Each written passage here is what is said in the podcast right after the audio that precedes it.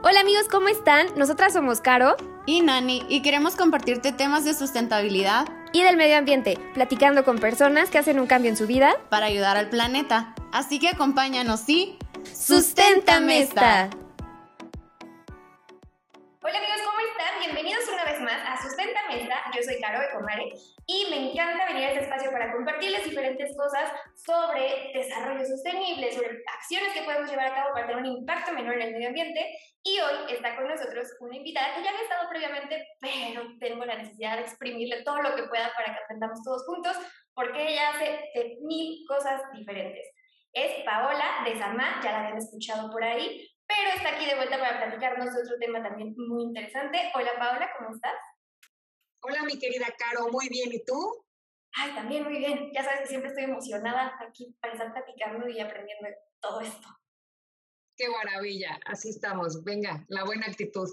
Gracias por invitarme y por darle visibilidad a tantos temas tan importantes. Ya sabes que además de, de ser tu amiga, pues también soy fan de, de su podcast, así que me encanta todo el contenido que están subiendo. Gracias. No, y espérate, porque creo que ahorita se van a venir cosas todavía más interesantes. Voy a invitar a muchos de tus amigos, entonces ya te imaginarás cómo va a estar la cosa. Sí. Eso, eso es. Entre ambientalistas, mira, algo que, que caracteriza mucho a la comunidad ambientalista es este apoyo y esta humildad no, no, no reconozco yo a alguien que diga, no, es que yo sé todo, ¿no? Al revés, mientras te metes en ese tema ambiental, pues mientras más vas aprendiendo, más te das cuenta de todo lo que te falta por saber. Entonces, reconocemos la necesidad de aprender unos de otros. Y la otra es que, a diferencia de otros sectores donde puede haber competencia y entonces están como, digamos, peleándose los clientes o, los espacios, como aquí es tan claro en la comunidad ambientalista que tenemos un objetivo común, a mí luego me dicen, oye, no recomiendes a Gerardo de Hagamos Composta, es es tu competencia. Y yo, ¿cómo mi competencia? Es mi amigo y es mi compañero de lucha. O sea, necesitamos estar aquí. Y la verdad es que sí, sí, pues a través de, de las redes sociales he contactado con proyectos que ahora aparte son mis amigos maravillosos y que lo mejor que nos puede pasar a todos como planeta es que les vaya bien a ellos y que nos vaya bien a todos, ¿no? Exactamente, es lo que me encanta de esto, que es comunidad. No es justamente eso de que, ay, es que ya compartió eso, yo no puedo compartirlo. No, al contrario, todos tenemos que compartirlo, porque es un mensaje que tenemos todos como equipo, como humanidad, como naturaleza, y que tenemos que comunicar y que llegue a más personas. Entonces yo creo que mientras más personas lo hagan, está muchísimo mejor porque tenemos un mejor alcance. Porque pues somos un equipo, a fin de cuentas. Exactamente, mi caro. Así es, así es. Muy bien. Bueno, y el día de hoy está aquí para platicarnos un poquito de Tetra Pak, ¿sí? De Tetra Pak, como lo escuchan. Nosotros pensamos que, ah, compramos la leche en Tetra Pak, compramos las bebidas en Tetra Pak y listo, no se puede hacer nada con eso, porque, por ejemplo, están los vasitos estos eh, de Starbucks, bueno, sí se, pueden, sí se pueden decir marcas, ¿no? No importa. Que vienen como... Pues, pues, pues yo creo que sí, porque pues no tengo a nadie más que me diga que no, entonces yo creo que sí. Pero ya estos vasitos de café, que tienen como lo plástico por dentro, entonces que se sabe que es muy difícil separarlos, reciclarlos, y muchos nos quedamos con la idea de, ah, el Tetra es similar, no se puede utilizar más, o sea, ya lo utilizas y si no lo reutilizas en tu casa, para reciclar va a ser todo un rollo. Pero aquí Paola viene a contarnos las maravillas que se pueden hacer con Tetra que empezó desde el 2017. Ah, cuéntanos tú un poquito mejor. Pues mira, te voy con lo primero. Tetra es una marca, así que ya ah, te marcas desde el, el, el, nombre, digamos, oficial sería empaque multicapa o envase multicapa. El envase multicapa está hecho 75% de cartón. Y algo que me gusta muchísimo de, la marca Tetra Pak es que ese cartón solamente viene de fuentes renovables. Ya te harás otro programa sobre la certificación FSC, que pues tristemente eh, México es uno de los países con más tala clandestina. Entonces, todos los productos que tú vas a ver, cuadernos, bolsas, este, un montón de cosas que tienen la certificación FSC, significa que el cartón que se usó es solamente de fuentes sostenibles, de bosques certificados, respetando a las comunidades, donde se reforesta más de lo que se utiliza. Entonces, es como toda una visión bien padre que tiene FSC. Entonces, bueno, Tetra Pak tiene esa certificación para que 75% de esa celulosa venga de fuentes renovables. El otro 20, 25% está formado 20% por polímeros y 5%, bueno, por polietileno y 5% eh, aluminio.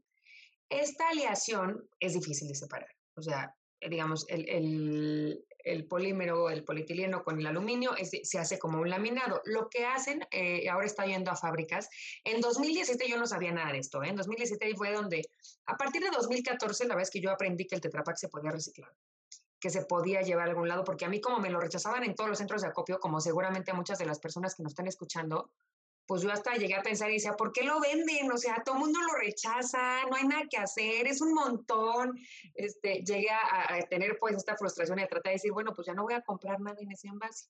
En 2014 me ilumina la vida, conozco a Grupo Promesa y me doy cuenta que sí hay cosas que se pueden hacer, lo que hay es pocos acopios. Y los amigos de Grupo Promesa justo lo que tienen es, eh, para los que no los conozcan, les platico, Grupo Promesa es un programa que está principalmente en Ciudad de México, que vuelven las escuelas centros de acopio. Ahora ya también empresas y hasta residenciales. Yo trabajo con ellos un montón de residenciales, pero en un inicio, eh, bueno, cuando yo los conocí por lo menos solo era con escuelas, ahora tienen más de 500 escuelas, donde dan un montón de capacitaciones ambientales y los niños pueden llevar durante un par de horas, una vez al mes, haz de cuenta, te toca el segundo miércoles de cada mes, bueno, segundo miércoles de cada mes, todos los niños llevan todos los reciclables de su, de su casa, de sus abuelitos, de lo que sea, y entonces Grupo Promesa se, eh, se encarga de canalizarlos al lugar correcto y aparte les puede dar como unos vales a cambio de los reciclables y al final del ciclo escolar hacen como una feria ecológica. Bueno, eso era antes de la pandemia, ¿no? Y los niños podían cambiar y decir, ah, me alcanza para un cuaderno de cáscara de plátano y dos plumas de PET y, o sea, ¿sabes? Un tablero de bambú. Había cosas bien padres en, en mi mercadito promesa. Entonces, bueno, cada escuela decía cómo operar. Y era una forma muy fácil de garantizar que los residuos reciclables llegaran a los acopios correctos. En aquel momento, estoy hablando de 2014, eh, eh, pues Grupo Promesa justo decía, es que el problema que tengo yo con las escuelas es que la gente lleva el tetrapack muy sucio. Y entonces en las bodegas de ellos, pues se les llenaba de hasta de ratones, ¿no? Porque si tú llegas a un envase que tiene restos de leche y otros restos de detergente y otros restos de jugo de tomate y lo que sea, pues eso genera bacterias rapidísimo. Entonces, parte de la educación ambiental era cómo preparar los residuos. Oye, el cartón se comprime, ¿no? Las hojas, no importa si están recortadas, rotas, las pones acá. El vidrio nada más escurre, el, el aluminio se compacta y el tetrapack se abre y se limpia. ¿no? Pues justo para poder facilitar también el trabajo de los acopiadores, no solo de la fábrica que recibe el tetrapack, a lo mejor la fábrica le vale porque luego, luego lo, lo mete al, al lugar donde se recicla, eh, pero el acopiador que está juntando toneladas de tetrapack para poder llevarlas, sí le importa mucho que esté limpio. Entonces, por eso se hace ese trabajo.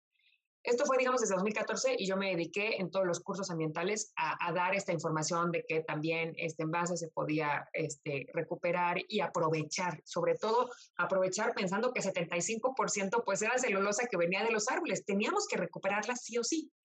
Este, y a partir de 2017, que como te platiqué la otra vez, y los que no corran, escuchar el episodio anterior, tenemos un proyecto que se llama Construye mi casa con tus residuos, donde hacemos casas con ecoladrillos, que son estas botellas llenas de, residuos que no se pueden reciclar, y el techo de esas casas es de Tetrapac reciclado. Y aquí sí honor a quien honor merece, ese proyecto pues no solo de, de participa Cadena, participa Reduca, participa Es Fácil Ser Verde, y Cadena, que es una AC mexicana para mi gusto de lo mejor que tiene este país. Son los primeros que están, si hay un rescate, una inundación, lo que haya, están ahí, siempre dispuestos a ayudar. Este, y Cadena en ese momento con este proyecto dijeron nosotros regalamos los techos y hasta mandaban a sus voluntarios que son unos guerreros brutales. Trabajan increíble. Entonces, bueno, ahí fue donde yo dije, bueno, con esta, este 25% de, de aleación de polialuminio se pueden hacer estos techos y pues los aprovechamos. Y la verdad es que yo viéndolo, cómo los usamos en comunidades, son techos de súper buena calidad. Las mismas familias de las comunidades nos decían, oye, yo también quiero esos techos, ¿dónde los compro? ¿Dónde los traigo? Porque mira, mi lámina de cartón o mi lámina ya está muy picada. Y bueno, a partir de 2017 no hemos parado de, instalar techos. Eh, de Tetrapac, ¿no? Este año incluso Cadena se llevó aparte del equipo a Zapopan con las inundaciones para instalar techos, este, nosotros en Morelos tuvimos el proyecto de 10 techos para 10 familias, aparte de que ya hicimos el kiosco también con un techo que, imagínate, es equivalente a 200 mil envases de Tetrapac reciclado. Nada más el techo de un kiosquito que es un salón al aire libre que tenemos en el Estado de México. Entonces, e, ese, ese kiosco es para la comunidad de Xonacatlán. Entonces, es muy padre. Ahora, yo hasta 2017 me enteré que se pueden hacer techos y hasta ahí llegaba mi conocimiento, ¿no? Estoy hablando ya tres años después, yo dije, pues el Tetra Pak se convierte en cartón y en techos, ¿no? Hasta ahí llega. Pero bueno, después, eh, justo a raíz de este proyecto de 10 techos para 10 familias, en el que pues Tetra Pak, la empresa Tetra Pak, eh, por primera nos ayudó, este, se el proyecto, me dijo, sí, cuenten con nosotros, este, nosotros también ayudamos, además de cadena, además de, de, de Grupo Promesa. Este, y bien padre porque pues dijeron, oye, te queremos enseñar bien, ¿no? Si tú vas a dar esta información, pues primero que conozcas bien. Entonces me llevaron a las fábricas de reciclaje y me quedé impactada. Te voy a narrar un poco lo que, lo que vi. Que sí, por favor, sí. Eh, de lo, lo, bueno, te platico primero de la fábrica y luego de lo que me enteré. En la fábrica esta en la que yo fui, que es una de 18, o sea, en México hay 18 fábricas, fábricas, no acopios, acopios hay cientos, están en el mapa de Colana todos, pero fábricas hay 18. Este, y, este, y esta es una de las que yo fui en Ciudad de México. Lo que hacen, llegan los envases, que me, algo que me encantó es que 100% de la merma de los mismos envases de las fábricas que envasan en Tetra Pak se aprovecha. O sea, no sé, eh, cualquier marca de leche que envase en Tetra Pak, si por ahí algún tuvo un problema en el envase o le sobró algo así, eso no, no se va nada a basura. Todo eso se recupera al 100% local. Desde ahí me gustó, ¿no? Porque tenemos que construir un mundo sin basura, donde los residuos se puedan ver como algo aprovechable. Entonces ahí recibían toda esa merma y además todos los envases sucios utilizados que familias como la tuya, como la mía y como las de quienes nos están escuchando consumían. Entonces nos meten como a una licuadora gigante que se llama Hydrapulver. Y al estar remojando, o sea, si tú metes un envase de Tetra Pak, uh, lo dejas en una cubeta tres días, se empieza a separar el cartón del aluminio y el del polialuminio, digamos. Entonces el cartón, la celulosa flota y con una como aspiradora, digo así lo vi yo, seguramente tiene más términos, pero era como una aspiradora, en la parte de arriba empiezan a jalar ese cartón y se aprovecha el 100%. Y en la parte de hasta abajo, digamos, pesa este laminado, esta aleación de, este, de polietileno con un aluminio, o sea, el polialuminio. Eso ya, pues, no se puede separar. Algo que me encanta es que este proceso es con agua, pero solamente se utiliza agua de lluvia y además tratada. O sea, utilizan agua de lluvia y además una vez que entra, la tratan y la vuelven a usar. No es como que la desprecien. Entonces, también aplaudo yo infinitamente el tema industrial que ya no usen recursos, ¿no? Este, sobre todo agua, que tenemos una crisis hídrica tan fuerte en este país. Entonces, eso me encantó. Eh, la fábrica en sí estaba hecha de Tetra Pak. Ah, o sea, era una fábrica gigante, pero tú veías el techo de Tetra Pak, las paredes de Tetra Pak, las camionetas repartidoras forradas de Tetra Pak, las casas para perros, porque había unos perros hechas de Tetra Pak. Yo decía, paren esto, no puede ser, está yo encantada. Entonces, en esta fábrica, es la de Cofemex, eh, la celulosa se aprovecha 100% para hacer productos, pues bien padres, como papel, servilletas, este, eh, servituallas, de estos, todo lo que tiene que ver con papel, ¿sabes? Sanitario o para cocina. Estas toallitas como de, de, baño público para secarse las manos, todas cafecitas. Y eso, algo que me encantó, bueno, yo sé el papel que uso desde 2014 que me enteré que existían. Yo he usado el papel Belty, lo amo y lo adoro. Lo recomiendo ampliamente. Es un papel que aparte se, bueno, yo saben que yo soy muy hippie, tengo baño seco. En el baño seco se integra de volada. Pero si usas baño de agua, también se deshace muy fácil, a diferencia de cualquier otro que se queda ahí tapado. Y algo que me encantó, y ya para cerrar el tema del papel, es que una de las preguntas que a mí me hacían mucho era, oye, pero el papel si es de Tetra Pak, este, que estaba en la basura, qué asco, va a estar horrible. Entonces, la segunda vez que fui a la fábrica, ya fui dos veces, les dije esto, les dije, oye, yo no sé qué contestar porque mucha gente me está diciendo esto. Yo pienso que está súper libre porque de hecho yo sabía que es celulosa grado alimenticio. O sea, si quieres comerte el papel, te lo puedes comer pero ¿cuál es la explicación real para decirle a estas personas que dicen, qué asco es el tetrapack reciclado? Este, y lo que me dicen es, a ver, es todo lo contrario. Tiene unos procesos de sanitización tan altos que te vamos a enseñar algo. Entonces sacan todas las pruebas de cultivo. Ahí sí ya no te voy a decir marcas, pero todas las que están viniendo a la mente, todas estaban ahí. El pachoncito, el blanquito, el bonito, el del todos esos estaban ahí y tenían las pruebas de cultivo. No, no, yo iba con Charlotte, no seas waste, y la Charlotte, yo ya como soy mamá, nada me da asco en esta vida. Pero a Charlotte sí le dan muchas cosas. Charlotte estaba ahí casi vomitando y yo, espérate, no te pongas así aquí. Me dice, no, es que no puedo creer cómo se ven los cultivos. O sea, el nivel de bacterias que tenían los papeles, que aparte tienen cloro, porque todos los papeles blancos y servilletas blancas tienen cloro, contaminan un montón el agua y utilizan muchísima agua para su tratamiento. en esta fábrica sí se usa agua, claro, pero es de lluvia, es agua tratada y tiene tal proceso de esterilización que literal te podrías comer el papel. Y era el único que no tenía nada de bacterias. Había otros que tenían menos, o sea, poquitas, y otros que tenían muchísimas, pero el único que no tenía nada era eso. Entonces justo nos decían ellos, no podemos hacer públicas estas pruebas porque nos echamos encima toda la competencia, pero digamos a la gente que tenga duda le enseñamos esto de, señora, al revés, si le preocupan sus pompitas, esto es lo mejor que puede hacer, ¿no? Entonces, eso del papel y las servilletas, todo eso me encantó. Este, además sí, sí, sí, justo vi eso que subiste y antes de que lo subieras en Reel, no me acuerdo que lo subiste, la de tus historias. Y yo grabé pantalla para enseñarles en mi casa y les dije, es que vean esto, pues se los mandé y les dije, esto es a lo que me refiero. O sea, lo que quieren comprar está demasiado contaminado, tiene un chorro de cosas, o sea, además de lo del cloro, que es importantísimo, pero les enseñé como, es que vean, qué asco, ¿y esto quieren comprar? Porque sí, muchas personas así, lo, lo que está cafecito, lo que cafecito es como, ay, va, pedazo chino, y no. Es, al revés, de juro deberíamos pensar al revés. Yo cuando empecé a comprar Belty, que no sabía todo esto, lo primero que hice es que, bueno, yo como llevo muchos años en este tema ambiental, me ha tocado ver varios proyectos quebrar y es, es un dolor terrible. O sea, de los que me recuerdo, había una chava que tenía un proyecto que se llama Kitzel, que fue la primera que yo conocí que reciclaba unicel y hacía como unos barnices increíbles de colores y todo. Y después de cuatro años de luchar, la chava quebró. Y fue horrible, para mí fue muy doloroso verla quebrar porque tenía camiones y camiones de unicel y de pronto, pues en ese momento yo no conocía todavía Renueva, entonces no sabía qué se podía hacer con ese residuo horrible.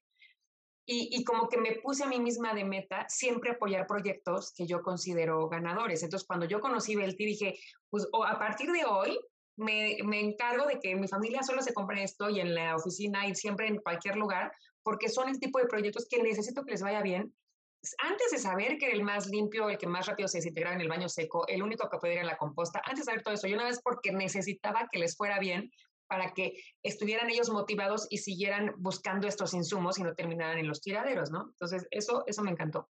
Pero bueno, eso digamos que es el 75% del envase de Tetra Pak. El otro 25% se hace como este laminado, digamos, la parte de abajo de, volviendo a la licuadorzota gigante que se llama Hydra Pulper, lo jalan y hacen este, esta aleación que se llama polialuminio, que hay fábricas que son diferentes. En esta fábrica de Cufemex está la fábrica de Analam que hace techos.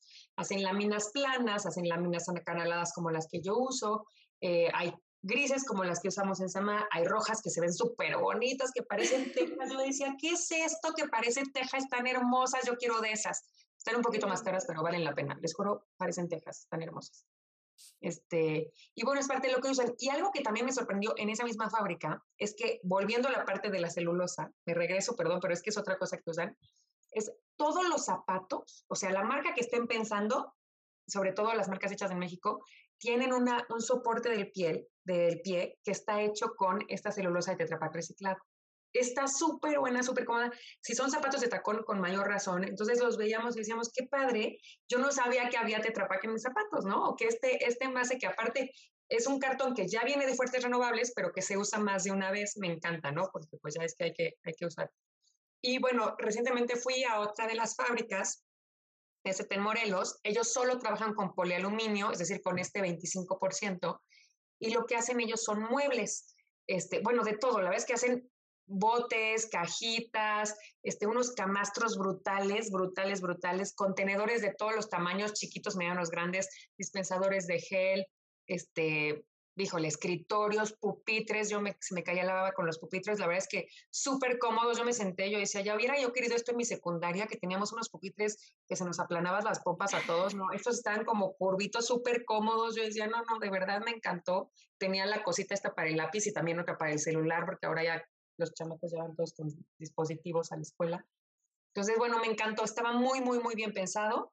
Y, la, y lo que más me gustó es ver como las posibilidades del polialuminio, ¿no? Que, que cada vez más se pueden hacer cosas con ellos y se pueden comercializar y cada vez más las personas, los consumidores, estamos abiertos a consumir cosas con eso. Yo mismo ahí estaba viendo unos contenedores que les compró el Teletón, otros que les compró Grupo, grupo Modelo, otros. Entonces dices, bueno, ya las empresas están abiertas a comprar cosas. Si voy a comprar contenedores de reciclaje, pues qué mejor que vengan de material reciclado, ¿no? Y no de plástico virgen, me da el calanqueque. Entonces, son el tipo de cosas que pues ya se ve un esfuerzo grande en la industria y me gustó muchísimo. Esta empresa de, Morelos se llama Tu Planeta Listo y me tocó platicar con Alfredo List, que es el, el dueño y la es una persona maravillosa, un emprendedor, que también dices, de verdad qué orgullo que en México haya tantas personas tan visionarias, tan emprendedoras, me fascinó. Y eso está padrísimo, porque normalmente somos como, hay empresas y luego luego foco rojo. No, empresas no, las empresas tienen la culpa. Y no, o sea, empezarte a empapar de esas nuevas, o de esas empresas con una nueva visión, que quieren como, o que entran en el mundo de la economía circular y que entran en todo esto, es como, ¡Ah! ¡qué bonito! ¡Qué, qué padre! Y mira, lo malo es que yo aquí en Morelia no he encontrado muchas. Vi una de Tetra que ya luego te cuento cuando los contacte, pero como que hace falta que lleguen a todas las ciudades, porque la mayoría están en Ciudad de México. Estás en lo correcto. Yo te diría que si hay una objeción más común es esa. Yo estoy en Ciudad Obregón, estoy en Morelia, estoy en Sinaloa, ¿dónde les mando Tetra Yo, yo llevé esta objeción cuando hablé con, con las personas de Tetra Y lo primero que me dijeron es, ¿sabes que tenemos las fábricas al 50% de capacidad? O sea, les está costando operar muchas fábricas. Estamos importando residuos de Centroamérica para poder operar las fábricas. ¿Por qué? Porque nosotros, como consumidores, lo estamos dejando al, al, digamos, en los tiraderos. Ahora, ¿dónde se rompe la cadena? Que es como lo que yo dije, a ver, ¿qué, qué está mal ahí? Si la fábrica compra el insumo, ¿no? Si para las fábricas te dicen, tráeme una tonelada de tetrapac y te la compro, porque para mí es mi insumo, ¿por qué los pepenadores no lo pelean? ¿Por qué no lo buscan? ¿Dónde se rompe la cadena? Mi apreciación, esto es lo que yo he visto, es que la cadena se rompe en los pequeños acopiadores. Es decir, el pepenador que va a tu casa, si es muy fácil para él encontrar quien le compra un costal de aluminio. Incluso un costal de vidrio puede ser que lo compra, el, obviamente el papel, el cartón, el PET, ¿no? Porque para ellos es fácil cargar, fácil transportar, menos el vidrio, que el vidrio, por supuesto, que no es fácil. Este, y por eso los, justo los pepenadores prácticamente no pelean vidrio y solo se recicla 12% de vidrio en México, a pesar de que es 100% reciclable. Porque no es fácil. Ponte en el lugar del pepenador, carga eso, luego se rompe, luego no te lo compran y ay, te lastima, no manches, te lo compran mal. Mejor un costal de PET o mejor un costal de aluminio que te lo compran padrísimo y se comprime bien fácil. Entonces, el problema es que los acopiadores pequeños tienen que juntar mínimo, es lo que yo he visto, ¿eh? igual los de Terapac me corrigen, pero lo que yo he visto es que tienen que juntar mínimo una tonelada, que es mucho. Es mucho envase porque el envase prácticamente no pesa. Y al tenerlo en, los acopios y tenerlo sucio, por ejemplo, Joja Recicla fue con todo eso, me decía, es que yo tenía el tetrapac aquí, pero me lo trae la gente tan sucio que me generaba ratones y yo no puedo tener eso aquí. Entonces prefiero dejarlo ir con todo y que yo lo podría vender, pero prefiero dejarlo ir. Hay otros acopiadores como Casa Metales, que me encanta que esté en la Ciudad de México, que ellos te compran tetrapac, tú puedes llegar a un costa de tetrapac y te lo compran, y ellos en ese momento lo comprimen y lo compactan y hacen como unas pacas y esa, ese momento de, comprimirlo hace que ya no genere animales. Entonces, si viene limpio sucio no les importa tanto. Pero lo que yo he visto con el Grupo Promesa, que tiene un acopio importante de Tetra o cadena también, ellos, si no lo llevas limpio, no te lo reciben, justo para no generarse un problema y que las bacterias se extiendan y se empiecen a, comer el mismo envase, ¿no? Entonces, yo creo que y, mi mensaje siempre es a los, a los consumidores, nosotros somos los que, los que estamos decidiendo qué empresas y qué proyectos apoyar. O sea, nosotros decidimos qué comprar en el super, nadie nos obliga, ¿no? Compramos los productos que más nos gustan. Entonces, si vamos a decidir comprar X producto o envase, pues es nuestra obligación pensar quién lo hizo, de dónde viene, con qué materia prima y sobre todo, qué voy a hacer con el producto y con el envase para que no se conviertan en basura. Entonces, lo puedes lograr o sea, lo, vas, lo tienes en el caso del vidrio o el tetrapac, pues es obvio que el, pepenador ya tenemos que saber que los pepenadores en este país prácticamente no lo van a buscar, a, diferencia del aluminio o algo. Entonces nosotros los tenemos que canalizar al lugar correcto. Ahora, si estamos en Ciudad de México, pues está un poquito más fácil porque tenemos muchos acopios de colana, tenemos este, los acopios de Grupo Promesa, los acopios libres como Huerto Roma Verde o Casa Metales o las Barrancas de Santa Fe, que también te reciben todo esto. Pero si estás en otra ciudad, lo primero que tienes que hacer, así punto número uno, es irte al mapa de Colana. Porque a mí me llegan un montón de, ay, en Cuernavaca no hay. Oye, en Cuernavaca están esos tres. En Monterrey no hay. Oye, acabo de entrar al mapa de Colana, están esos dos en Monterrey. O sea, de verdad, lo primero que tengo que hacer es, es ir al mapa de Colana y si no está vigente la copio, decirle a las amigas de Colana, oigan, fui a este copio, ya no me reciben de que pueden cambiarlo y también pues tratar de investigar. Yoja Recicla, te digo que es una copiadora bastante grande en México que dejó de recibir de Trapac. Pero también están los puntos de reciclamanía en México, Guadalajara, Monterrey y creo que Veracruz también que están en, los, en varios Walmarts y ahí te reciben hasta cepillos de dientes y pastas de dientes. Entonces, yo te diría, bueno, a mí no me queda muy cerca el Walmart, ese Walmart, pero puedo, voy una vez al año, ¿no? O sea, para juntar ese tipo de residuos difíciles o así, hasta de mi familia, si ellos todavía consumen cepillos de dientes de plástico, pues se los junto, tampoco me ocupan tanto espacio y una vez al año los... Ahora, este, si en tu ciudad de verdad no hay acopio de colana, yo siempre les digo, hay tres, hay tres opciones. La primera para mí la más fácil es que lo juntes en un guacalito. O sea, yo hice la prueba porque también todo el mundo dice, ay, pero vivo en un departamento de 50 metros cuadrados y tú dónde quieres que junte eso. En un guacalito caben más de 500 envases, 500. O sea, son años, años de producto. Tú nada más lo limpias y limpio, bien recortado, abierto, te caben 500. O sea, de verdad podrías tener ahí los que quieras. No huelen, no, no te ocupan espacio, no te llaman animalitos, no nada. Pues están ahí 500. Y cuando vayas a la ciudad más cercana donde haya un acopio, por ejemplo, si estás en Tlaxcala, pues yo no, no, no he visto el mapa, pero creo que en Tlaxcala no hay acopio de colana. Pero me imagino que en algún momento, en los próximos años, vas a ir a Puebla. Te llevas tu, tu guacalito o tus guacalitos que has juntado y te los llevas a Puebla. Esa para mí sería la más fácil, porque también no, me imagino que no vas a hacer un viaje solo para llevar tu Tetrapac, pero digamos, si tú viajas para ver a tu familia o un viaje de negocios y te puedes llevar eso, pues es una maravilla porque también reduces emisiones. Entonces, esa para mí es la ideal. Opción dos, si ya tienes mucho problema, una chava, creo que de Sinaloa, que me dice, tengo 14 kilos, mira todas las cajas que tengo porque he estado contando, bueno, escríbele Colana, oigan, queridas amigas de Colana, miren, aquí están mis fotos de mi Tetra limpio y seco, no hay ningún envase por aquí. Y Ecolana, parte de lo que hace que me encanta, la verdad es que Ecolana es uno de los mejores emprendimientos que tiene este país. Este, aplausos a Liz y a Ale, que las amo y las adoro. Este, y entonces te mandan una guía prepagada y te dicen, ok, la fábrica o el centro de acopio validado por Ecolana más cercano que recibe de Trapac está, lo que sé, a una ciudad a tres horas. Entonces te mandan una guía prepagada y tú mandas a ese acopio, digamos, no a Ciudad de México, sino a la más cercana de, que queda de tu domicilio para que justo el trayecto sea el menor. Esa es la segunda opción. Y la tercera opción es de verdad que pensemos o sea, si vamos a comprar algo para nada más estarnos quejando de que la situación y la industria y todo no nos está apoyando, pues mejor no lo compremos. O sea, yo les digo, de verdad, no es que la leche de almendra que consumo viene, pues, haz, o sea, si de verdad te importa tanto y no quieres escribirle colana y no quieres guardarlos, pues hazte tu leche de almendra. Mejor con almendras de tu localidad, la puedes hacer, nunca fue tan fácil, hay tutoriales en todo. O sea, la verdad es que tenemos tres opciones para no generar basura. Entonces, yo creo que nuestra obligación de ciudadanos responsables de este planeta es tratar de reducir al mínimo la cantidad de basura que está en nuestra casa y garantizar que los residuos se aprovechen. Justo es lo que ayer en la escuela les platicaba a los niños, es que a mí me hubiera gustado entender desde niña que, que la basura no existía, que los residuos son aprovechables y que todos todo lo que nos sobra es un insumo para algo más, es un nutriente para algo más, ¿no? Entonces, crecer en un mundo así, mucho más afín a la naturaleza,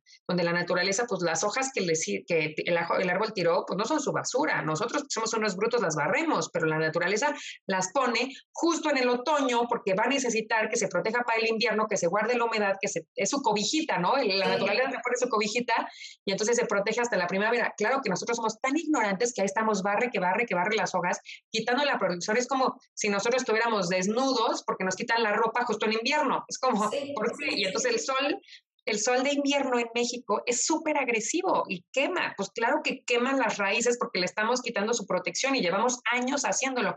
Y por supuesto que no captura dióxido de carbono y luego ya nos estamos quejando, es que no hay agua, no hay aire, todo está cochino. Pues nosotros llevamos años y décadas eh, frenando el, ritmo de la naturaleza en vez de aprender de él, que ahora creo que es lo que veo, un gran esfuerzo de muchos lugares, de, de, muchas empresas y de muchos emprendedores, de tratar de rescatar, de rescatar este ciclo natural de, de vivir sin residuos y de todo aprovecharlo, todo, todo, todo. Por ejemplo, yo, estos aretes que traigo, digo, no me ven si están en radio, pero yo ya solo uso aretes de, de vidrio reciclado. O sea, ah, hace tiempo, sí, hace, cuando era muy, muy joven y me iba a Coyoacán y era hippie y tenía mis alajeros, pues ya todo eso y mis aretes de oro y con los que me casé y todo ya lo dejé ir, lo metí en un alajero, regalé completo el alajero en esto de, dejar ir es dejar llegar. Y me quedé con los cuatro aretes que son de botellas de vidrio, que son los que uso. Siempre uso esos. ¿Para qué tengo lo demás ahí guardado? Va y que lo use alguien más.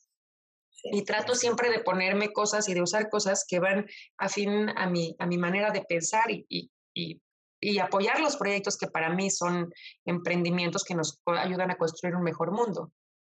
Sí, definitivo. A ver, mientras hablabas yo tenía mil ideas en la cabeza. Y sí, primero, eso, eso de, de la basura, o sea, ¿en qué momento fue que decidimos que todo iba a ser basura? Que no teníamos nada que hacer basura. Échalo a la basura, llévatelo a la basura. Y no, todo puede tener más vida. Todo. Solo es cuestión de ver, o sea, ¿se la doy yo o se la va a dar alguien más? Pero todo puede tener más vida. Y justo, pensar, ¿necesito comprar esto? ¿O solo es un perrinche? ¿O solo es algo que vi que el vecino tiene, entonces yo también quiero porque pues, lo usó y se veía muy padre, yo también quiero comprar, lo uso dos veces y listo, ya no quiero. Es ser más conscientes, ser más conscientes con todo, analizar todo el proceso, de dónde va a venir el material con el que se va a hacer, cuánto tiempo voy a disfrutarlo yo, realmente lo voy a necesitar mucho tiempo a ocupar. Y después, ok, ¿qué va a pasar con él? Cuando ya me aburra, cuando ya no lo quiero usar, ¿a dónde se va a ir? Entonces, ser más conscientes con todo. Y sí, justo lo que dices, el acolchado de los árboles. La naturaleza es sabia, la naturaleza hace las cosas por algo. No tenemos nosotros que llegar como un ser superior a, a decir, ah, ¿por qué? No, soy humano, lo voy a quitar. Porque no, nosotros también somos naturaleza y tenemos que vernos como parte de intentar entender el porqué de las cosas. No solo querer modificarlo para nuestra, nuestra comodidad visual, por ejemplo. Y, Totalmente, claro. Y ahorita que decías eso del, del, de, la basura, es un tema muy nuevo. Yo siempre lo digo a mis alumnos. Tenemos, en civilizaciones inteligentes y organizadas, tenemos más de 35 mil años en este planeta y apenas hace un poco más de 100 se empezó a hablar de basura. O sea, pensemos en la época de la guerra. Todos, todos los metales que quedaban no solo se aprovechaban, se los peleaban. O sea, recordemos esta historia, ¿no? De los Países Bajos que a la fecha sigue habiendo gente que le reclama a los alemanes que se les robaron sus bicicletas, porque llegaban, literal, sacaban todo hasta las bicicletas llegaban para aprovechar esos metales. Y los orgánicos, pues no es que, mm, a lo mejor no sabían que hacían composta, pero lo ponían ahí en un monte y lo tapaban. Y aparte la gente que pasó hambre, la gente que pasó guerras, pasó hambre. Y la gente que pasa hambre no desperdicia nada. O sea, con los vegetales que medio que se están quedando, entonces hacemos el caldo y luego el deshidratador y luego esto nos lo comemos y esto lo almacenamos para el invierno. O sea, todas estas salsas y todo eso, pues vino de esta necesidad de alargarle la vida a los alimentos porque pasamos hambre. ¿Cuándo cambió todo esto? Pues cambió después de la posguerra cuando empezó a bajar esta, esta época de tanta ansiedad, y no quiero decir que ya no hay guerras, porque pues todos sabemos ahorita lo que está pasando en Siria, lo que está pasando en Venezuela, sigue habiendo crisis fuertes migratorias, pero a nivel mundial ya no hay estas, estas guerras que hubo durante generaciones, había, había lugares donde peleó el abuelo, luego peleó el hijo, luego peleó el nieto y se encontró, o sea, eso ya no está pasando, por lo menos no en nuestro afortunado este, mundo occidental. Y entonces vivimos una época de abundancia que nunca se había visto en la, historia del mundo. O sea, no quiero decir que no haya pobres, hay muchísimos pobres, pero nunca había habido menos pobres. O sea, esta es la época del mundo donde hay menos pobreza. Y la otra es, pues, a partir de, de los 50, 60 empezó esta época de abundancia donde la gente quería un progreso de usar y tirar. ¿no? Esta portada de la revista Life muy famosa de los 60, donde decían, el progreso es desechable, en el futuro nadie lava, en el futuro todo mundo hizo y tira, y entonces todo el mundo quería ese progreso. Y claro, este es el progreso que esa gente construyó. Y lo que les quiero decir es, a partir de los 60 se empezó a poner de moda esto y obvio no le alcanzaba a todos, porque en los 60 había mucha gente que todavía estaba ahí buscándose la vida. A partir de los 80 ya se hizo masivo y ya todos querían estar en la ola del consumismo y empezaron esta ola de rebajas y esta ola de, ropa de pésima calidad, pero que duraba muy poquito porque la, la, magia estaba en estrenar y nos lo hicieron creer en, en, un montón de, en mi época, desde caricaturas, ¿no? Las caricaturas hablaban de este consumismo desmedido, programas. Entonces las, las personas empezaron a ver que solo se podían quitar la depresión yendo a comprar estupideces o este, aunque no las usaran, entonces era, ¿dónde pasamos el día? Pues en el mall, como si ir al mall fuera una actividad como si ir a comprar cosas per se fuera una actividad y no es como, pues voy a ir a comprar leche, pero me falta leche. voy, a, voy a ir a divertirme ahí a ver qué compro. O sea, todavía después de la pandemia yo me quedaba, me daba el calanqueque que veía las entrevistas de gente formada horas para entrar al centro comercial que le decían, oye, ¿a qué vienes? Pues a ver qué me encuentro. Oye, pero estamos en pandemia. sí, pero es que, a ver qué compro. O sea, esa necesidad de llenar un vacío interior, porque así nos educaron hace muy poco tiempo. Y lo que les quiero decir es que así como esta, esta nueva filosofía de vida cambió apenas, porque de verdad tiene muy, muy poco tiempo, cambió en los 60 y se apropió y se la adoptamos fuerte en los 70s, 80s, pero fue tan radical que hoy hay mucha gente, mucha, mucha, mucha gente que no se imagina su vida sin basura. Yo cuando les digo, quitemos los botes de basura de las casas, ¡ay, estás loca! ¿Qué, ¿Qué, vamos a hacer? Eso no se puede, es imposible. Porque la gente ya cree que eso es algo de la humanidad, que siempre hemos vivido así, pero es algo muy nuevo. Pero así de fuerte como se arraigó, ahorita a nosotros nos toca volver a cambiar la mentalidad igual de fuerte, igual de radical, a la época de, de reparar, de comprar cosas de buena calidad, de comprar menos y pensar más. ¿Por qué? Porque si no lo hacemos, este tema, a pesar de ser tan nuevo, es tan letal, es tan fuerte, que la vida humana en el planeta no va a aguantar muchas más generaciones. Hay gente, como tú dices, que decía, no, es que hay que cuidar a la naturaleza, hay que protegerla, hay que defenderla. Híjole, eso habla como de un estado de superioridad, como yo, ser humano superior, voy a defender a la naturaleza. La vida en el planeta va a seguir. A pesar de nosotros va a seguir. Por supuesto que sin osos polares, sin tigres y sin orangutanes y sin seres humanos. Somos una de las especies que está en peligro de extinción por nuestra forma de vivir. Entonces es hasta por amor propio, de verdad es hasta por amor propio esta, esta idea de vivir sin basura, reduciendo emisiones, ahorrando agua, porque pues yo, yo siempre les digo también, nunca había habido tantos habitantes en este planeta. Ahorita el año pasado nacieron más del doble de las personas que se murieron con todo y la pandemia. ¿No? Entonces, imagínate. Entonces, mucha gente dice, no, es que no, nunca había, estamos reduciendo la población. No, nunca habíamos sido tantos habitantes. Entonces, pensemos que en los, en el 40, en los 40, 50, la esperanza de vida eran 45 años, la esperanza de vida a nivel mundial. Hoy todos conocemos a alguien de más de 90, todos. Entonces, si cada día somos más personas y cada día vivimos más tiempo gracias a los avances de la ciencia, pues la única forma de sobrevivir, la única, es ser más responsables. Porque si encima le sumamos que somos más irresponsables, eh, esa fórmula, como la tenemos ahorita, somos más, vivimos más tiempo y somos más irresponsables y consumistas, pues no, no hay nada que aguante. Entonces, si queremos aguantar que cada día somos más y cada día vivimos más tiempo, porque no conozco a nadie que diga, sí, yo me quiero morir a los 30, este, entonces necesitamos todos, todos agarrarnos de la mano y decir, somos más responsables, todos tenemos que ser más responsables. Sí, y porque cuidar, por ejemplo, la naturaleza no es solo cuidar la naturaleza, es cuidarnos. O sea, ya llegamos al punto donde el desarrollo sostenible tenía como base esto del informe Brundtland, de cuidar los recursos para que eh, las siguientes generaciones, las futuras generaciones puedan eh, cubrir sus necesidades. No, ya no estamos hablando de cuidar a las futuras generaciones, estamos hablando de cuidarnos a nosotros ahorita, porque en muchos lugares ya no hay agua, porque ya no hay todos los recursos que había hace poquito. Entonces es cuidarnos a nosotros también ahorita, porque sí, exacto, el planeta va a seguir existiendo y se va a regenerar. Nuevas especies, igual y le va mejor, yo creo que le va a ir mejor, pero es, pensar en nosotros ahorita, porque... en un buen nivel de vida. Oye, pero ya me estoy yendo por otro lado, mi caro. Hoy vamos a hablar de lo de reciclando por mi salón. nos va a pasa? Sí, no, a ver. Sí, también, también, seguramente sí. Pero a ver, vamos a comentarles que Paola tiene ahorita trabajando en un proyecto, reciclando por mi escuela, porque justo cuando dijiste, yo les platicaba a los niños y yo, ah, sí, aquí, aquí es donde entra. y, se les fue.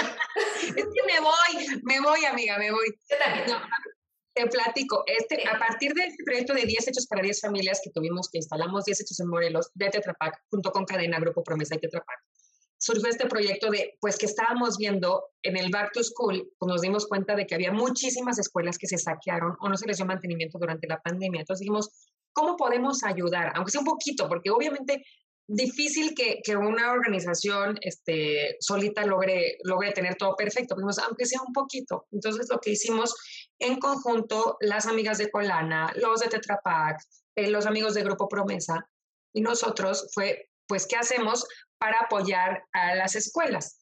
Entonces, viendo estas posibilidades del polialuminio, que es este 25% del Tetra Pak, que se pueden hacer muebles para colegios y de hecho hasta me mandaron renders de que se pueden hacer los pupitres. Yo en ese momento todavía no los veía físicamente, pero dije, esto es una locura. Entonces, eh, pues en Grupo Promesa tienen un, un, grupo de escuelas que llevan años juntando este, envases con ellos eh, y, y reciclables de todo tipo. Pero tienen como un programa en el que primero solo les reciben cartón, PET y aluminio, después suman otros residuos, después Tetra Pak, y así es como ir de menos a más, justo porque algo que dice el Grupo Promesa es que si desde el principio les reciben Tetra Pak, muchas veces las escuelas los entregan todo mal y mezclado, entonces vamos educando a los alumnos de la mano poco a poco, porque pues hay que educarlos a vivir sin basura, porque de pronto en sus casas todavía no lo aprenden, porque los papás tampoco lo sabían. Entonces, bueno, buscamos una de estas escuelas que estuviera como en el nivel de, reciclaje más alto y que hubiera juntado suficientes envases durante los pasados años y que incluso hubiera podido juntar todavía durante la pandemia.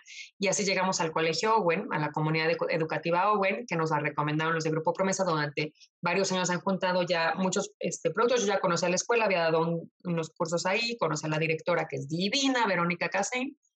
Y, este, y bueno, hablé con Verónica, le dije, oye, tenemos esta propuesta, Tetra Pak está dispuesto a ayudarnos porque, bueno, los muebles los pagó Tetra Pak, pero bueno, tenemos un presupuesto limitado. Entonces le dije, ¿qué quieres? Pupitres, no sé qué. Me dijo, no, fíjate, y fíjate qué padre, Caro, porque en esta escuela en particular, que es una escuela, es privada, pero es como, como de muy bajos, o sea, es una colegiatura muy barata, como para la gente que dice, yo no quiero la escuela pública, puedo dar un esfuerzo a mi familia y la verdad es que la escuela me gusta mucho porque tiene un altísimo nivel educativo, altísimo, pero unos precios súper accesibles. Entonces, es justo el tipo de proyectos que yo creo que pueden ayudar a mejorar el nivel educativo de este país, ¿no? Que no lo hacen como súper privilegiado, solo para los más ricos o solo para no sé qué. Es, es un nivel altísimo, bilingüe.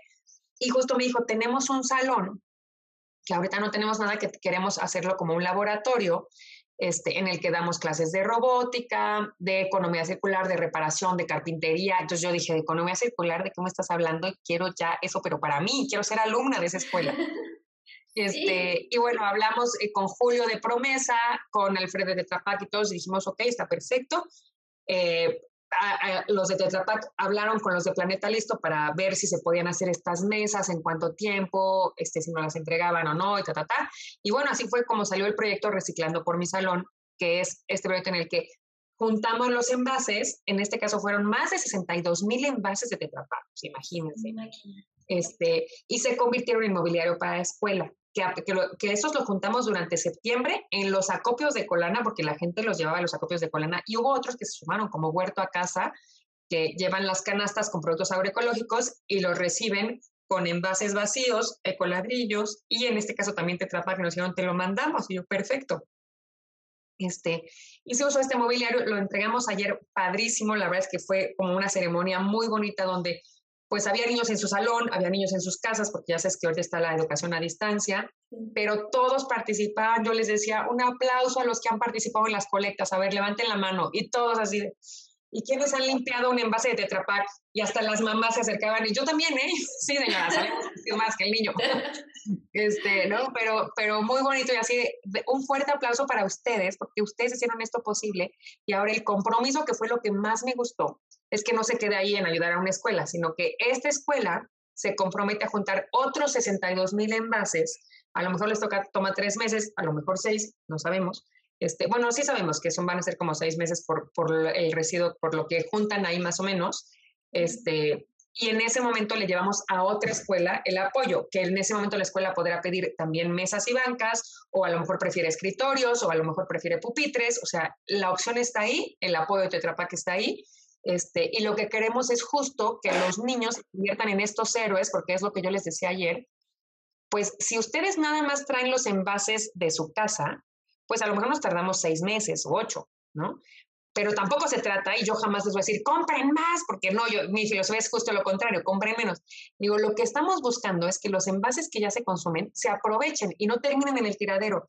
Entonces necesitamos que ustedes, que pueden traer los envases a su escuela, pues se conviertan en esos portavoces y en esos héroes que vayan con sus abuelitos, con sus tíos, con sus vecinos y les digan, oigan, yo el primer viernes de cada mes tengo que llevar esto a mi escuela, entonces el fin de semana anterior ustedes me van a traer a mi casa los envases limpios, secos, así, yo les enseño cómo, y entonces estén rescatando más residuos que no lleguen a los tiraderos, que se puedan aprovechar al 100%, y entonces esos niños pues más pronto podrían llegar a cumplir el objetivo y más pronto llegarían a otra escuela, que fue lo que les dijimos. Ustedes están recibiendo esto porque han hecho muy bien las cosas durante muchos años, pero no se puede quedar aquí porque tenemos estas escuelas del tipo de Lowen, en Grupo Promesa tenemos al menos 20 y gracias a este proyecto se han estado inscribiendo más. Entonces, pues el apoyo tiene que llegar también a esas escuelas y si son 30 ahora, pues tenemos que apoyarlas y esperemos que no nos tome tantísimo tiempo, ¿no? Claro, oye, es que está padrísimo que es necesario concientizar a las generaciones, me dio este sentimiento cuando me estabas diciendo, concientizar y, y muchas veces se queda nada más como en, ah, es que se recicla, listo, o ah, es que no tienes que estar consumiendo, listo, pero ya que ellos vean el beneficio directo de las cosas que, o del esfuerzo que han tenido con reciclar y como equipo estar juntando y que de ahí les haya llegado esto, está padrísimo y después verse a ellos mismos como héroes y decir, es que yo también puedo ayudarle a alguien más. Esto que yo hago puede ayudarle a alguien más y yo puedo sumar a gente a que llegue al proyecto.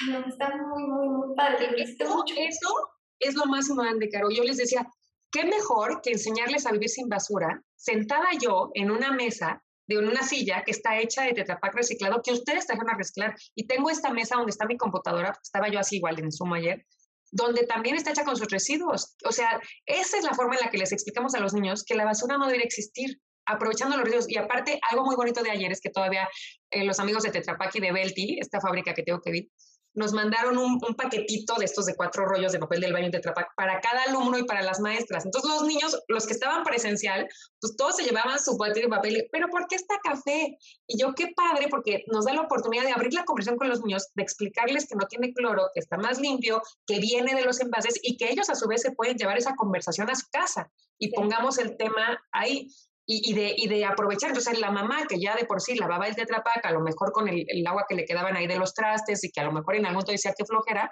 pues le mandas eso y entonces lo entiende mejor. Y dice, ¿sabes qué? Lo voy a seguir haciendo porque esta acción salva árboles. Y esta acción este, garantiza que se aprovechen los residuos y que no se queden en el tiradero. Entonces, vamos a hacerla. Y este programa de Grupo Promesa, la verdad que me gusta mucho. Yo llevo años trabajando con ellos. Y justo en esta filosofía de, de aprovechar, a mí, o sea, porque te digo que tienen como este mercadito promesa donde cambian por, por cosas, pero también a veces la escuela dice, ¿sabes qué? En vez de que me traigas el mercadito, tráeme una plática. Y cursos como los que doy yo, o, cualquier, una vez había unos cursos de National Geographic, me acuerdo, y llegaban y los pagaban con ese saldo de reciclable. Entonces los niños sabían que ese expositor había ido con el dinero que se había ganado o con la bolsa que se había juntado de eso. Me ha tocado ir a escuelas a poner ahorradores de agua.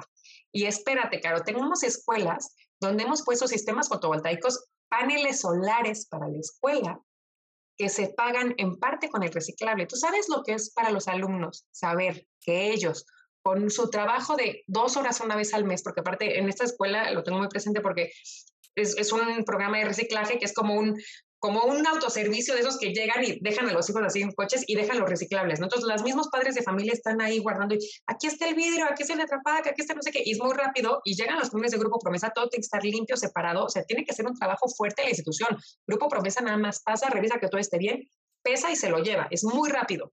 Entonces, la escuela tampoco es que se quede ahí con los residuos durante mil años y se aprovecha. Entonces, tú ya sabes como niño, ah, ok, el HDP va aquí, el PET va acá, el polipropileno va acá, el PVC no me lo reciben. Ah, es que es un plástico que no se recicla, pues ya no lo voy a comprar. ¿No? Voy a o sea, los niños, de estoy hablando de niños de 5 años, entienden que hay tipos de plásticos y entienden que hay unos que ellos mismos le dicen a los papás, ese no te lo puedo recibir porque no se recicla. Entonces, ¿qué mejor forma de enseñar así? Y cuando, bueno, en esta escuela, que fue otra que fue hace unos años que les pusimos las celdas solares, la directora también puso un listón muy bonito, hicimos la inauguración y los niños decían, qué padre que hoy mi escuela ya no genera emisiones y la energía que vamos a usar en estas computadoras viene del sol y los niños de primaria alta incluso tenían sistema de monitoreo, entonces podían ver cuánta energía solar han generado y cómo funcionan los paneles solares. Tú imagínate entender eso a la edad de quinto, sexto de primaria. ¿Cómo oh, funciona? O sea, en esta escuela me dijeron, oye, ¿puedes venir a darles a los niños una plática de cómo funciona la energía solar? Y yo sí, perfecto. Entonces empecé la energía limpia y en eso empezaron a llegar todos los maestros, porque era para los alumnos, ¿no? Y aparte era con peras y manzanas, porque veníamos desde primero de primaria. Y empiezan a llegar los alumnos y luego los papás y luego, oye, ¿puedes repetir la plática? Es que los papás no sabían. O sea, eso que les hacen los niños, los papás tampoco lo sabían. Los papás no sabían que la energía hidráulica no era una energía limpia. Los papás no sabían que la energía nuclear, cómo se fuera y por qué si es limpia. Entonces, la es que bien padre, es que padre a esa edad tener tan clara información que aparte es tan importante. Yo no sé si el binomio cuadrado perfecto lo van a usar, pero sí sé que eso lo van a usar toda su vida, ¿no? Lo tengo clarísimo. Entonces, la verdad es que, eh, bueno, para mí es un privilegio tremendo trabajar así con escuelas. Me fascina, lo disfruto muchísimo y aparte aprendo un montón. Y esta es parte de esas cositas que te dan esperanza, que es como, ok, existe la esperanza en esto, o sea, podemos cambiar, no tenemos por qué seguir así, porque hablar con adultos es más complicado. Pero ya cuando ves a los niños que se involucran, que se apasionan, que lo entienden y que lo comparten, es como, wow, sí, sí, sí, vale la pena hacer esto, vale la pena seguir compartiendo la información, porque claro que está habiendo un cambio, no va a haber, está habiendo ya un cambio.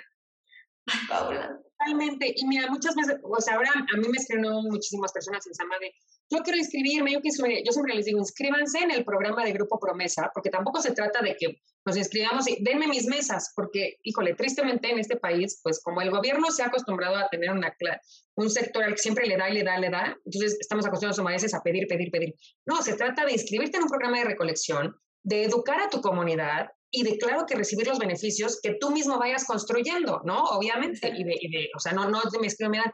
Y la otra que les diría es, repliquen, o sea, si ustedes están en una comunidad en la que a lo mejor tiene que comprar mobiliario para la escuela y los padres de familia junto con la comunidad educativa están, pues o evalúen comprarlos de productos reciclados. Si van a comprar contenedores, si van a comprar este papel del baño, pues yo les diría, compren, compren este. O sea, de verdad, créanme que no, no es que me paguen, al contrario. Pero la verdad es que aprovechemos y busquemos siempre opciones que apoyen la economía circular. Si vas a comprar un cuaderno, bueno, fíjate que esté certificado en FSC este, para que sea de bosques sostenibles o que sea de papel piedra o que sea de cáscara de plátano. O sea, busca opciones, siempre busca opciones, porque cada vez que compramos algo, lo que sea, le estamos dando nuestro voto a ese producto. Entonces, no, de verdad nos gusta que estén haciendo bien las cosas, de verdad les, les aplaudimos o mejor, o mejor este, cambiamos de opciones. Entonces, si hay alguien en una empresa que dice, oye, yo quiero este, escritos de Tetra la verdad es que salen más baratos que los de madera y aparte, acuérdense que en México tenemos mucha tala ilegal luego por, por temas de madera, entonces, pues qué mejor, cómpralo de Tetra para los empleados, para los alumnos, si en tu casa vas a buscar esto, pues a lo mejor si quieres una mesita o yo que sé, un librero, pues evaluemos la opción, la verdad es que el polialuminio es bien versátil, Citopia, por ejemplo, vende huertos de polialuminio, entonces, busquemos esas opciones y no nos cerremos a que tenemos que construir con plástico. Eh, otra, digo, yo me voy, me, me voy, mi caro, fréname porque... no, pues por mí encantada, yo también me voy, me encanta estar aquí platicando, solo que siento que ya casi se nos corta. Ah, bueno, ya, rapidísimo, nada más termino con esto de, de cuando fui a México Recicla, que es una de las fábricas más importantes de reciclaje de, de plástico de, de México, este, nos decían que irónicamente el color verde es, es el menos verde, ¿no? Siempre que la gente quería una cubeta verde o un envase de, shampoo verde, la verdad que siempre es plástico virgen y blanco también me dice, mientras más oscuro, es mucho más fácil que sea reciclado. Entonces, me decían, hay que hacer un hashtag que digan Black is the new green, como el negro es el nuevo porque si tú compras un envase, una cubeta, una escalera, lo que sea de plástico negro, lo más, híjole, 99% seguro es que sea de plástico reciclado. Mientras si lo compras verde o blanco o amarillo, 99% seguro es plástico virgen. Entonces, nada más con esa decisión de comprar cosas oscuras, ya estamos ayudando a la economía circular y a que estos emprendimientos puedan seguir. Entonces, yo, mi mensaje sería ese, tratemos de, de comprar menos cosas que duren más, de mejor calidad, este, y que apoyen a la economía circular. En cada una de las cosas que decidimos comprar, consumir, estamos ayudando a regenerar ecosistemas o a destruirlos. Entonces, pensemos más y compremos menos. Muy bien, qué buena forma de cerrar esto, No, no, no. Y sí, puedes decir este hashtag también cuando compre algo. Hashtag New Green. Importantísimo. Este José Luis de, de, Grupo Recicla, no es, no es mío, pero se lo, se lo tomamos. Sí, sí, sí. Pues qué placer, mi caro. Muchísimas gracias, nos vemos pronto y gracias, gracias por darle difusión a temas pues tan importantes para todos. Te quiero mucho, mi caro. Y yo a ti, Pa, muchísimas, muchísimas gracias. De verdad, me es muy especial que estés aquí con nosotros. Y espero que todos hayamos aprendido muchísimo en este capítulo, así como en los otros. Eh, muchas gracias por escucharnos una vez más y nos vemos en el siguiente capítulo. Gracias, Pau. Gracias, bonito día. Igual.